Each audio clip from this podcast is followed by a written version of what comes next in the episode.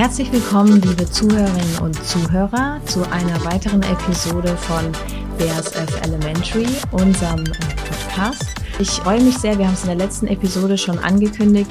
Jan wird als Co-Host nicht mehr mit dabei sein, aber umso schöner ist es, dass heute Clara mit an Bord ist, mein neuer Co-Host beim Podcast.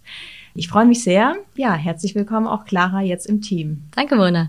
Ich bin seit äh, circa na, über drei Jahre bei BSF in der Unternehmenskommunikation, auch mit dem Schwerpunkt äh, Nachhaltigkeitsthemen und freue mich jetzt hier unterstützen zu können und die vielen spannenden Themen bearbeiten zu können und begleiten zu können. Ja, und das Thema Nachhaltigkeit äh, ist auch heute im Fokus. Wir haben heute einen ganz tollen Gast bei uns. Äh, und zwar ist Talke Schafranek bei uns heute zu Gast. Und äh, wir freuen uns sehr, dass du da bist. Hallo Talke. Willkommen. Hallo, vielen Dank für die Einladung. Sehr gerne. Und du bist äh, bei der BASF Director of Circular Economy. Also das ganze Thema, im Deutschen würde man sagen, Kreislaufwirtschaft. Und wahrscheinlich kann der ein oder andere Zuhörer damit auch schon was anfangen. Denkt aber jetzt vielleicht eher zum Beispiel an den gelben Sack. Das ist ja ein Mini-Thema vom ganzen Thema Kreislaufwirtschaft. Talke, kannst du direkt am Anfang mal erklären, um was geht's dabei eigentlich ganz genau? Ja, gerne. Also im Kern geht's eigentlich um den Wandel von linearen Modellen, also herstellen, benutzen, wegwerfen, wirklich hin zu zirkulären Modellen. Und dieser Begriff Kreislaufwirtschaft im Deutschen, finde ich, der trifft eigentlich den englischen Begriff Circular Economy nicht ganz. Weil bei Kreislaufwirtschaft im Deutschen denkt man erstmal an den gelben Sack oder die gelbe Tonne, wie du sagst. Und bei, bei Circular Economy geht es eigentlich auch um mehr. Es geht um Müll sparen. Es geht auch darum, um Produkte so zu designen, dass man sie länger verwenden kann oder dass man sie auch einfach besser recyceln kann. Und wichtig ist auch noch, glaube ich, dass es nicht ums Recycling, um des Recycling-Willens geht, sondern dass man auch erstmal schaut, kann man irgendwas nochmal reparieren? Kann man es irgendwie wieder aufbereiten, refurbischen? Das kennt man ja zum Beispiel von Handys. Ähm, und wenn das alles nicht mehr geht, dann wie kann man es recyceln? Also erstmal kleinere Kreise zu schließen und dann große. Und ich glaube, ein anderer Teil ist noch wichtig bei Circular Economy, ist wirklich dieser Link zwischen CO2-Emissionen und Circular Economy, dass man wirklich beides zusammendenkt, Klima und verfügbare Ressourcen. Und als Weltgemeinschaft beispielsweise verbrauchen wir jedes Jahr circa 100 Milliarden Tonnen Material. Also sowas kann man sich, glaube ich, einfach gar nicht vorstellen mhm. als mhm. Menge. Und von denen werden eigentlich nur neun Prozent wieder in den Kreislauf gebracht. Da gibt es auch ganz tolle Studie dazu, Circularity Gap Report, wo das genau erklärt wird. Gleichzeitig emittieren wir aber 60 Milliarden Tonnen CO2 und davon sind wiederum 65 Prozent auf fossile Rohstoffe zurückzuführen. Also da ist ein ganz mhm. klarer Link zwischen den beiden. Und ich glaube, viele Maßnahmen, über die wir ja auch noch sprechen, die zahlen hier wirklich auf beides auch ein. Mhm. Sehr spannend, ja. Ähm, also ich hatte das auch ähm, also für den deutschen Verbrauch, also da sind irgendwie, äh, das stand auf der Seite des Naturschutzbundes, 16.000 Kilogramm Rohstoffe verbraucht der Mensch im Jahr in Deutschland. Also mhm. das ist schon eine Wahnsinn. extreme, mhm. eine extreme Menge. Und ähm, in Deutschland sind es diese nur maximal 12 Prozent, die davon aus dem Recycling stammen. Genau, und aber jetzt, jetzt so zu dem Normaldeutschen, was sind denn so die Berührungspunkte mit Kreislaufwirtschaft ähm, so für den Otto-Normalmenschen? Ähm, äh, mhm. Wo kann der was oder sie was tun und ähm, was, was sind so die Anknüpfungspunkte? Ja, genau. Ich weiß gar nicht, ob ich da so die Expertin bin. Es gibt ja auch total viel Informationen dazu schon, aber ich denke vor allen Dingen erstmal beim Konsum kann man viel machen. Ne? Also Stichwort Kleidung. Ähm, Kleidung lange tragen und auch wenn möglich dann weiterreichen statt wegwerfen. Also dieses Thema Fast Fashion, das ist ja ein Riesentreiber für CO2-Emissionen und auch für Abfall. Bei BASF arbeiten wir auch an Lösungen, da sprechen wir vielleicht nachher noch über ein paar mhm. Beispiele auch. Ähm, der zweite Bereich wäre dann auch so Verpackung. Ne? Also da kommen wir als mhm. Deutsche ja auf durchschnittlich, ich glaube, über 200 Kilo Verpackungsmaterial pro Kopf, also auch 50 Kilo über dem EU-Schnitt noch. Ähm, und der Trend geht eigentlich weiter nach oben, leider. Also wären eigentlich einfache Maßnahmen, äh, erstmal Einwegverpackungen wirklich zu vermeiden und auch generell einfach Verpackungen weiter zu reduzieren. Mhm. Und beim Stichwort Mülltrennung, da halten wir Deutschen uns ja oft für Weltmeister. Aber circa die Hälfte der gelben Tonne wird eigentlich immer noch verbrannt. Man könnte auch positiv sagen, die Hälfte wird recycelt, das ist natürlich gut.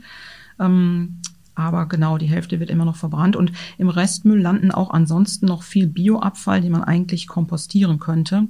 Also ich glaube, da gibt's noch viele Dinge für die Verbraucher zu tun. Mhm. Da hatten wir auch in der Episode zu Styropor mit äh, Verena Reichenecker gesprochen von Storopack und sie hat auch schon erzählt, dass wir, was das ganze Thema äh, Mülltrennung angeht, in Deutschland gar nicht so gut sind, wie man äh, denkt, dass es aber teilweise auch schwierig ist, weil der Müll auch kein von den Materialien her kein reines Material ist und es dann natürlich auch in der Mülltrennung schwierig wird, wenn die dann gemeinsam zum Beispiel in den gelben Sack kommen. Mhm. Aber wie du es jetzt schon gesagt hast, also es geht einerseits dann viel auch um äh, Verpackung, das ganze Thema zu ändern, aber auch so ein Umdenken auch bei den Einzelpersonen zu schaffen. Also wirklich so im Mindset dann zu sagen, hey, brauche ich jetzt noch die neue Jeans oder tut's meine alte jetzt auch noch eine mhm. Weile? Also wirklich auch zu überlegen, was kann ich länger im Kreislauf auch halten, oder? Ja, absolut. Also da ich glaube, dieses Denken, dass man erstmal schaut, kann man es möglichst lange verwenden ne? Ähm, und mhm. auch weitergeben. eBay Kleinanzeigen ist natürlich so ein super Tool mhm. dafür. Ähm, das ist ganz wichtig. Mhm. Bevor man dann irgendwie überlegt, zerlegt man es in die einzelnen Moleküle, wo wir ja nachher noch dazu kommen, ne? und recycelt es, dass man erstmal da anfängt. Genau. Und wenn du sagst, 50 Prozent ähm, werden recycelt, was also woher kommen dann die 50 anderen Prozent? Sind die falsch sortiert oder mhm. sind es grundsätzlich äh, Materialien, die nicht ähm, wiederverwertet werden können? Ja, einige sicherlich auch falsch sortiert, aber viele sind auch diese sogenannten Verbundkunststoffe, also die man einfach gar nicht recyceln kann. Da kann man sich zum Beispiel so eine Käseverpackung vorstellen, wo vielleicht zwei, drei, vier verschiedene Schichten von Kunststoffen aufeinander verklebt sind. Das heißt, man kann es auch als Konsument gar nicht mehr trennen. Ne? Also es ist nicht wie beim Joghurtbecher, wo man sagt, Aluminiumdeckel abmachen und mhm. separat trennen. Das ist natürlich schon mal gut. Aber bei einigen Verpackungen kann man das eben gar nicht machen, weil es ineinander laminiert ist sozusagen. Und da gibt's dann eben auch Lösungen, dann eben beispielsweise unser Camp Cycling Projekt, wie man die dann aber doch wieder aufknacken kann.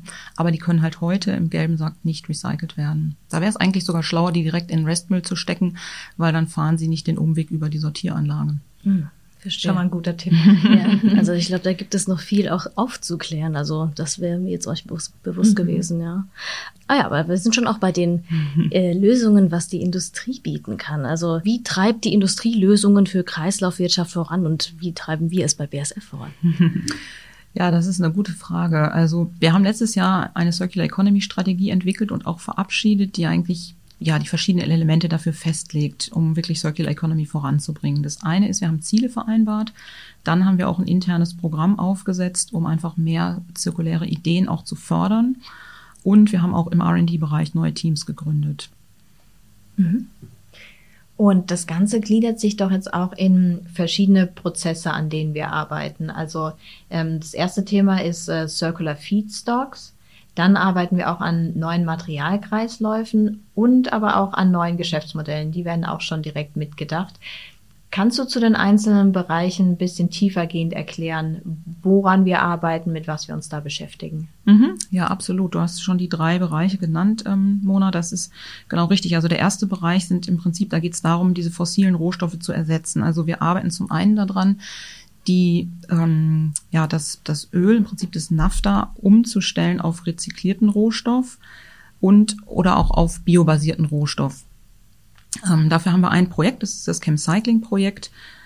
Ähm, ich glaube, dazu hattet ihr auch einen Podcast geplant, oder? Wir, hat, oder wir haben einen geplant, genau. Mhm. Da kommt auf jeden Fall im nächsten Jahr noch gezielt einer zu. Und im Gespräch ähm, zu Styropor hatten wir auch Chem Cycling schon mal kurz angerissen. Okay, perfekt. Ich kann noch mal kurz sagen, worum es mhm, geht. Also Letzten Endes geht es darum, wir hatten ja gerade schon den gelben Sack angesprochen, wenn man sich jetzt vorstellt, dass man da gemischt Kunststoffe drin hat, die man nicht wieder recyceln kann oder auch andere Stoffe, die man im Moment mit mechanischem Recycling nicht recyceln kann, wie zum Beispiel Altreifen, dann ähm, wollen wir eben gucken, wie man diese Stoffe doch recyceln kann. Und da arbeiten wir zusammen mit Partnern, wie zum Beispiel Quantafuel oder Pyrum, die dann in einem sogenannten Pyrolyseverfahren diese Kunststoffe ähm, erhitzen. Also Pyrolyse, das ist vielleicht ein schwieriger Begriff, aber das kommt im Prinzip von dem griechischen Pyro, also Feuer, Hitze und Lyse für Auflösen. Also man, man im Prinzip löst man bei großer Hitze die Stoffe wieder auf, bringt sie in ihre Moleküle zurück ähm, und da entsteht dann so ein Öl. Ähm, das hast du heute auch mitgebracht. Ich mitgebracht, genau.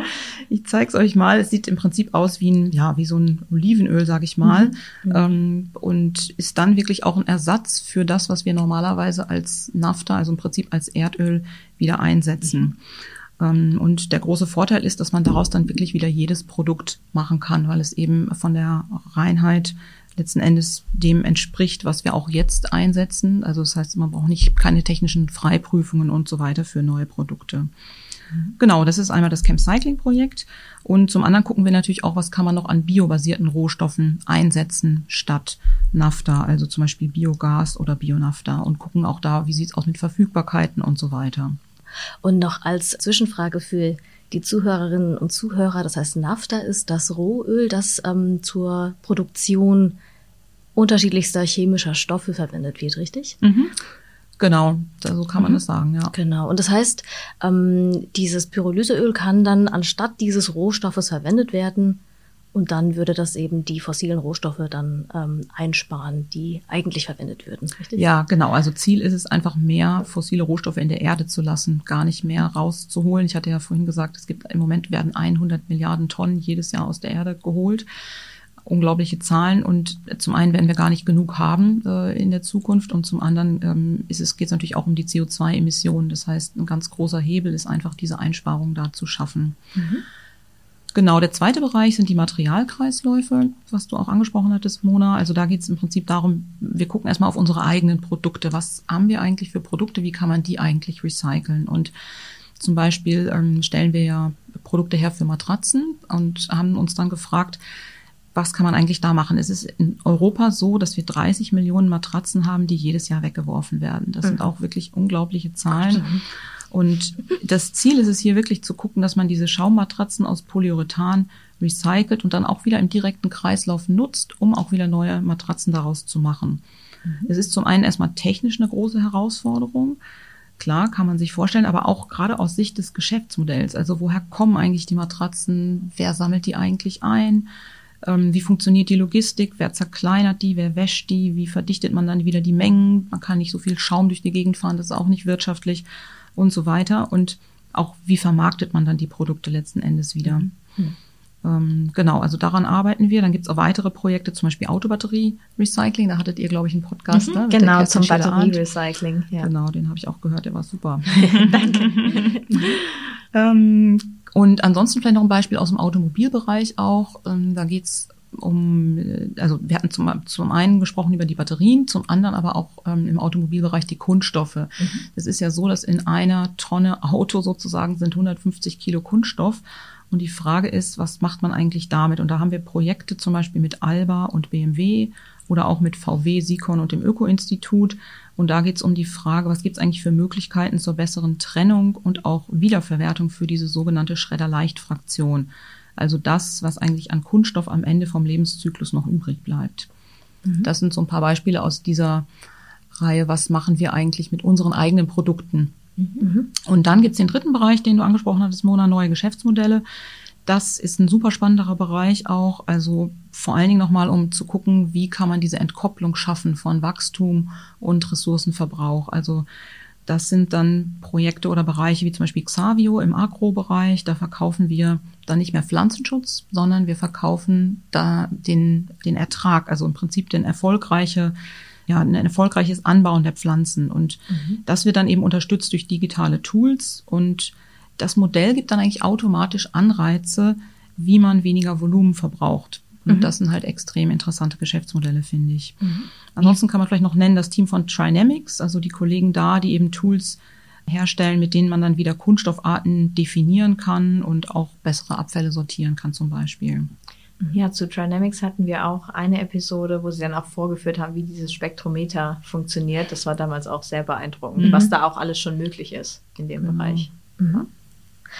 Und wir hatten jetzt über die unterschiedlichen Anwendungen und Produkte oder Lösungen, die wir anbieten, in, ich sage mal, industriellem Bereich gesprochen. Wo können unsere Zuhörerinnen und Zuhörer jetzt auch schon Produkte im Alltag entdecken, die ähm, jetzt beispielsweise einen Anteil recycelten Rohstoffes damit hergestellt wurden?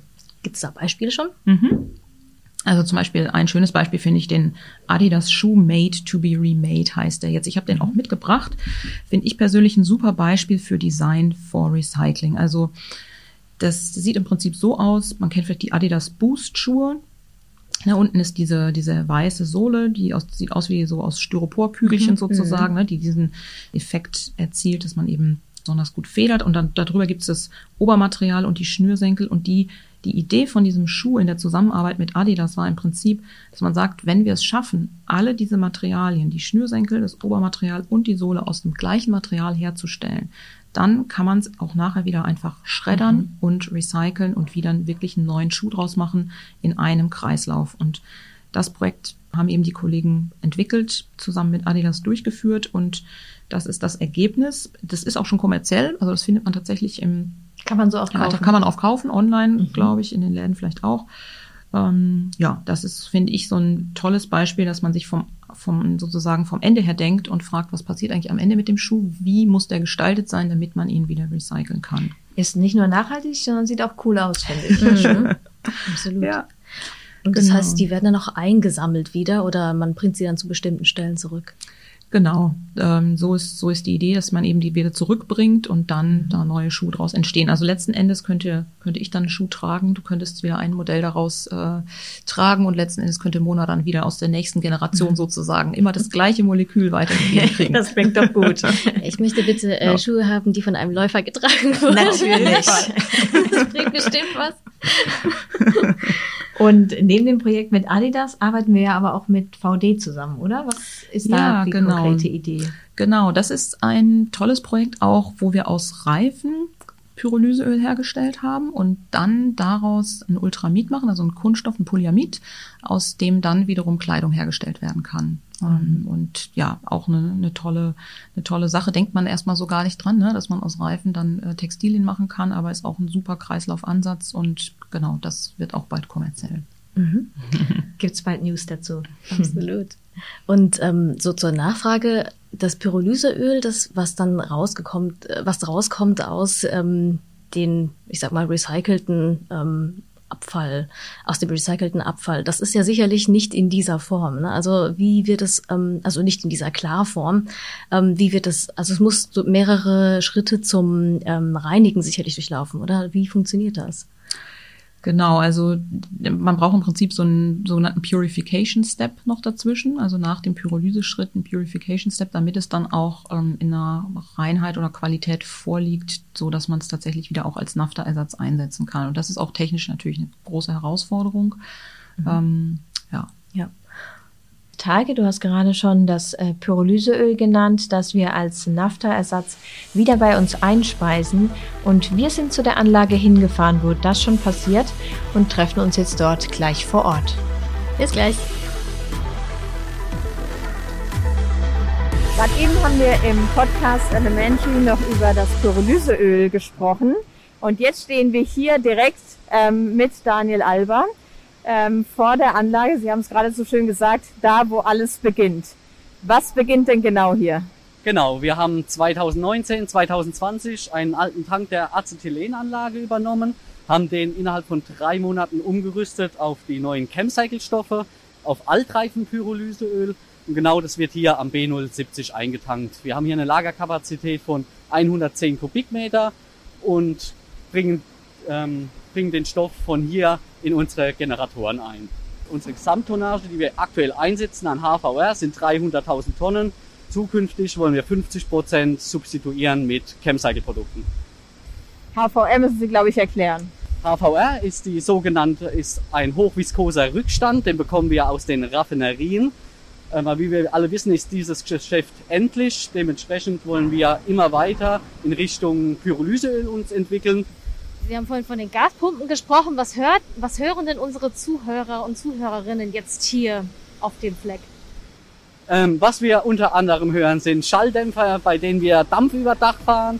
Wir hören unsere Membran-Kolbenpumpen, die unser Öl in den Generator befördern. Vielen Dank. Gerne.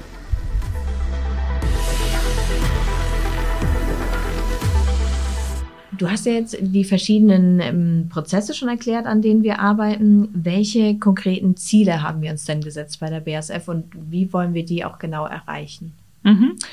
Genau, wir haben im Prinzip zwei ganz konkrete Ziele. Einmal geht es darum, unseren Umsatz zu verdoppeln von 8,5 auf 17 Milliarden Euro Umsatz mit zirkulären Produkten, also ein Ziel, was den Output sozusagen beschreibt. Und dann haben wir aber auch ein Ziel, was den Input äh, beschreibt. Wir wollen bis zum Jahr 2025 250.000 Tonnen Rezyklat einsetzen, um dann eben daraus auch wieder Produkte zu machen, wie gerade beschrieben, das Pyrolyseöl für das Projekt mit VD oder auch das Adidas-Projekt oder Matratzen, Recycling und so weiter. Also ambitionierte Ziele, die wir uns da gesetzt haben. Auf jeden Fall. Aber ich finde es auch sehr wichtig, dass man ganz konkrete Ziele hat, ähm, weil dadurch wird es gemessen, dadurch wird es dann auch verbunden mit dem, mhm. was, was wir machen in den Unternehmensbereichen. Und das ist natürlich auch super wichtig fürs Follow-up. Ja. Mhm. Und jetzt können wir diesen Weg ja auch nicht alleine gehen. Wir sind ja auch im Dialog mit anderen, ähm, arbeiten in Partnerschaften mit Stakeholdern zusammen, um auch dieses ganze Thema Kreislaufwirtschaft weiter voranzutreiben. Ein Beispiel ist zum Beispiel Alliance to End Plastic Waste ähm, oder auch die Global Battery Alliance. Kannst du unseren Zuhörern ein bisschen konkreter erzählen, wie die Arbeit mit äh, den beiden Partnern zum Beispiel aussieht oder in diesen Initiativen aussieht? Mhm. Ja, also ich finde es ganz wichtig, dass man solche Initiativen hat, mit anderen Firmen zusammenarbeitet. Bei der Alliance to End Plastic Waste geht es im Prinzip darum, dass man ähm, Projekte macht gegen Kunststoffabfälle in der Umwelt. Und BASF ist da Gründungsmitglied. Das geht da um Summen von ungefähr 1,5 Milliarden Dollar in den fünf Jahren. Und das sind dann so Projekte, wirklich spannende Projekte. Also erstmal zum Beispiel Müll sammeln in Flüssen, damit das damit der Müll nicht mehr ins Meer gelangen kann, aber auch noch weiter vorne anzusetzen, beispielsweise beim Thema Abfallsammlungen. In Indonesien oder Philippinen gibt es da Projekte dazu, ähm, wo es natürlich jetzt keine etablierten Strukturen gibt und die braucht man erstmal, damit man überhaupt den Müll, ähm, ja, damit er einfach gesammelt ist und nicht in der Umwelt landet letzten Endes. Es gibt aber auch Innovationsprojekte bei der AIPW, also zum Beispiel Holy Grail ist so ein Projekt, da geht es darum, dass man ein digitales Wasserzeichen aufdrucken kann auf Produkte, die man mit dem bloßen Auge gar nicht sieht, aber die dann eben die Sortiermaschine sieht beim Recycler und so einfach besser sortieren kann. Das ist auch Teil davon. Spannend. Super spannend. Ja. Da würde ich sagen, packen wir auch die Links in die Show Notes, also zur Alliance to End Plastic Waste und wir haben ja selber auch eine Seite dazu mhm. mit den Updates, also gerne auch da mal reinschauen. Ja, super. Und dann die Global Battery Alliance, die bezieht sich natürlich auch auf die Aktivitäten bei uns zum Thema Batterie.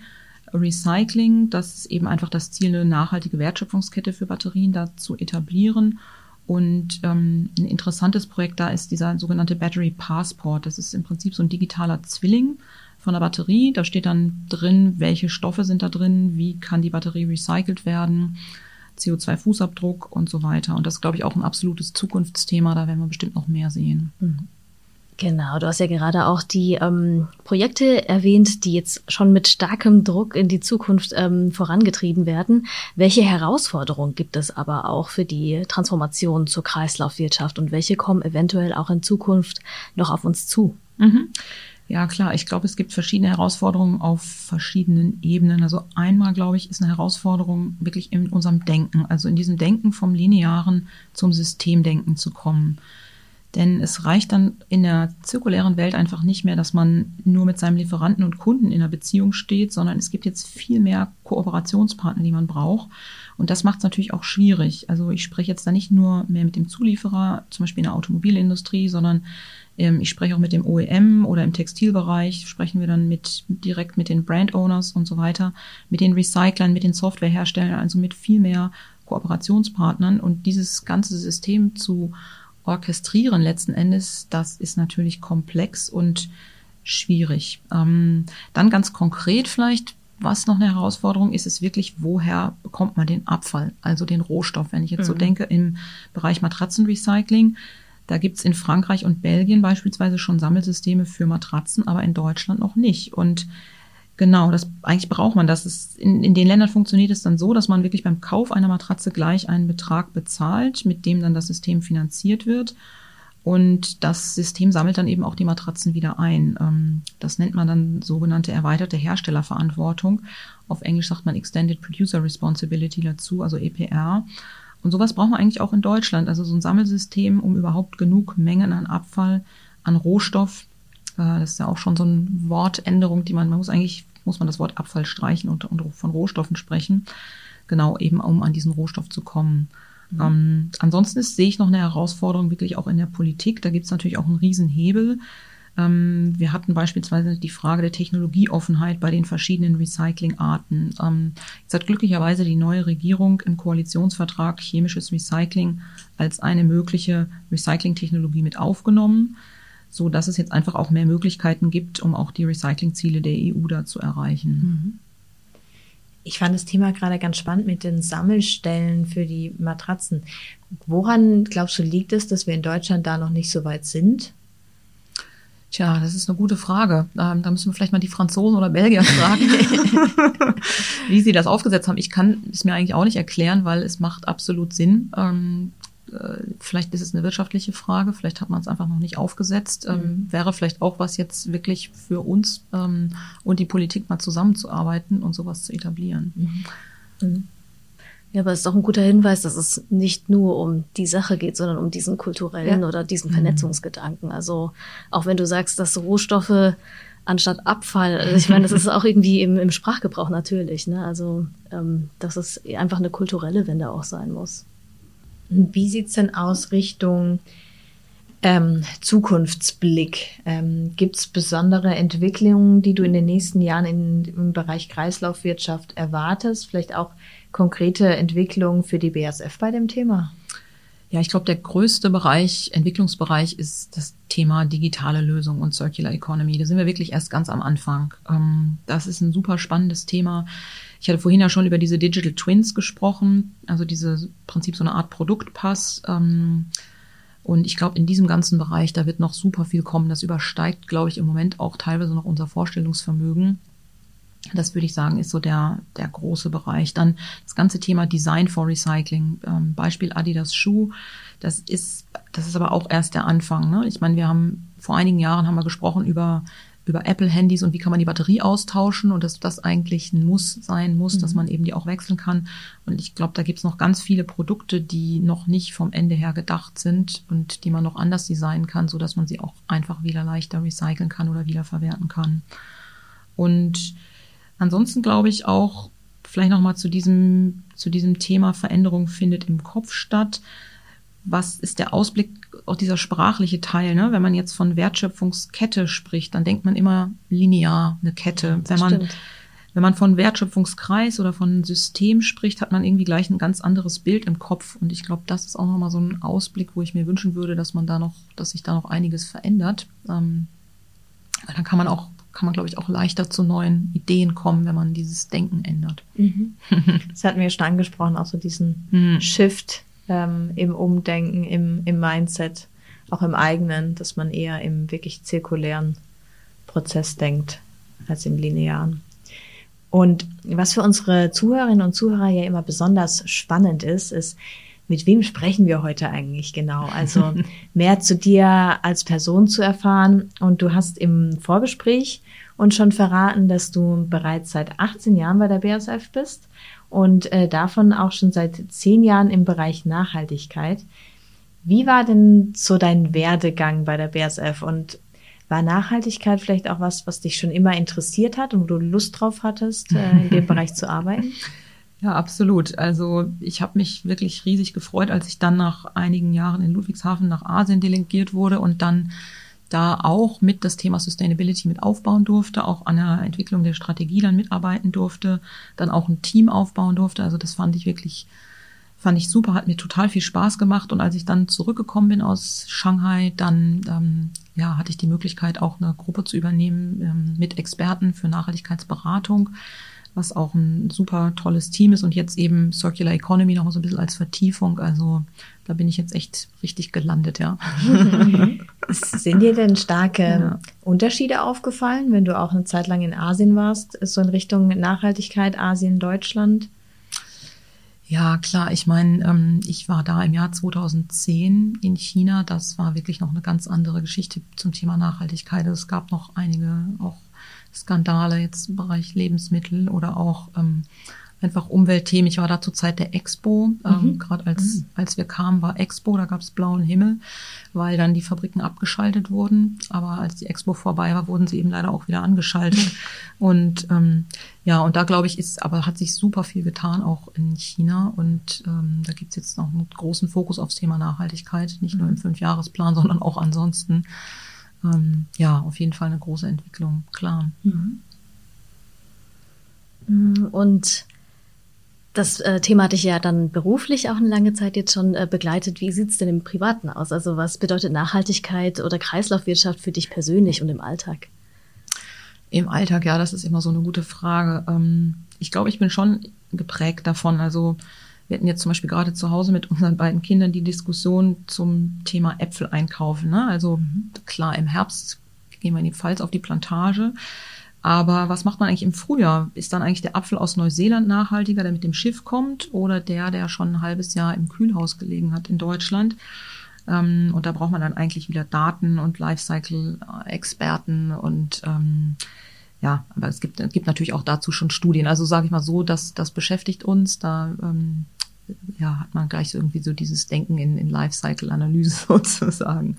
Ähm, ansonsten finde ich privat jetzt auch ähm, das Thema Finanzen ganz spannend. Also wie kann man eigentlich auch seine privaten Finanzen irgendwie so umstellen? Stichwort Bank oder auch Aktien oder Fonds oder so auf Nachhaltigkeit ausgerichtet. Was macht da Sinn? Was gibt es da für Möglichkeiten? Das ist jetzt so ein nächstes Thema, glaube ich. Und bei dem Thema Äpfel, Neuseeland oder mhm. Deutschland, für was sollte ich mich jetzt entscheiden? Hast du einen Tipp so. für mich?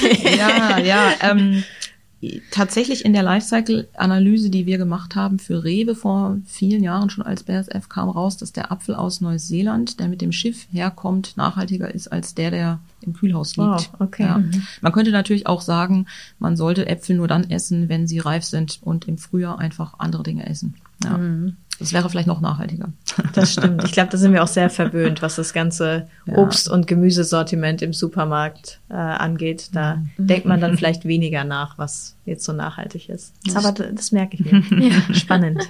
Ja, und angesichts der, des reichen Supermarktregals ähm, verliert man ja auch aus dem Blick, was so regional ja alles trotzdem vorhanden ist. Also das ist ja eine riesige Palette. Man ist es sich nur nicht bewusst irgendwie, ne? Und was wir auch erfahren haben, auch im, im Vorgespräch, dass du ja Lesungen gibst ähm, an der Mannheim Business School, äh, und zwar im Masterprogramm Sustainability and Impact Management, das auch von unserem Vorstandsmitglied Saoui de Boer unterstützt wird. Da würde mich jetzt interessieren, wie erlebst du denn die Studierenden bezüglich des Themas Nachhaltigkeit? Hast du da festgestellt, dass sich da was verändert hat in deren Einstellung, in deren Interesse? Wie nimmst du das wahr bei, bei den Lesungen? Ja, genau. Das war wirklich eine ganz tolle Sache. Erstmal ist es super, dass es jetzt dieses Masterprogramm gibt, Sustainability and Impact Management. Ähm, dass es überhaupt ein Masterprogramm für, auch für das Thema gibt. Gibt auch schon einige, aber zu meiner Zeit damals gab es das noch gar nicht als Studiengang. Das finde ich wirklich klasse. Es hat auch wirklich großen Spaß gemacht die Studierenden sind wirklich unglaublich motiviert. Also ähm, ich habe dann auch an der Fakultät noch Kurse gegeben, da gab es lange Wartelisten dafür. Also es gibt einen, wirklich einen, Hunger nach äh, Erfahrung auch aus der Industrie oder nach, nach Themen nach, zu Nachhaltigkeit. Ich glaube, was sich entwickelt hat von denen, ich habe das schon ein paar Jahre auch mal gemacht, also sind die Fragen ändern sich so ein bisschen von grundsätzlichen Fragen, was ist eigentlich Nachhaltigkeit, eher zu wirklich ganz konkret, wo kann ich mich jetzt einbringen, ja, ähm, mhm. was kann ich machen? Und ich hatte da zum Beispiel eine junge Startup-Unternehmerin eingeladen in die Vorlesung aus München, die aus alten Hoteltextilien wieder neue Produkte macht. Ähm, zurück heißt das Unternehmen und die Studierenden haben dann echt eine richtige Begeisterung entwickelt, wirklich da neue Ideen zu entwickeln für ihr Geschäftsmodell, wie sie Social Media nutzen kann, aber auch nochmal die Produktionsprozesse durchleuchtet und auch wie man dann Impact messen kann und so weiter. Also mhm. es war wirklich, hat wirklich super Spaß gemacht. Ja. Also auch dann äh, für die Unternehmerin ein toller Austausch mit den Studierenden, der sie Absolut. wiederum auf neue Ideen gebracht hat. Ja, schön, genau. Mhm.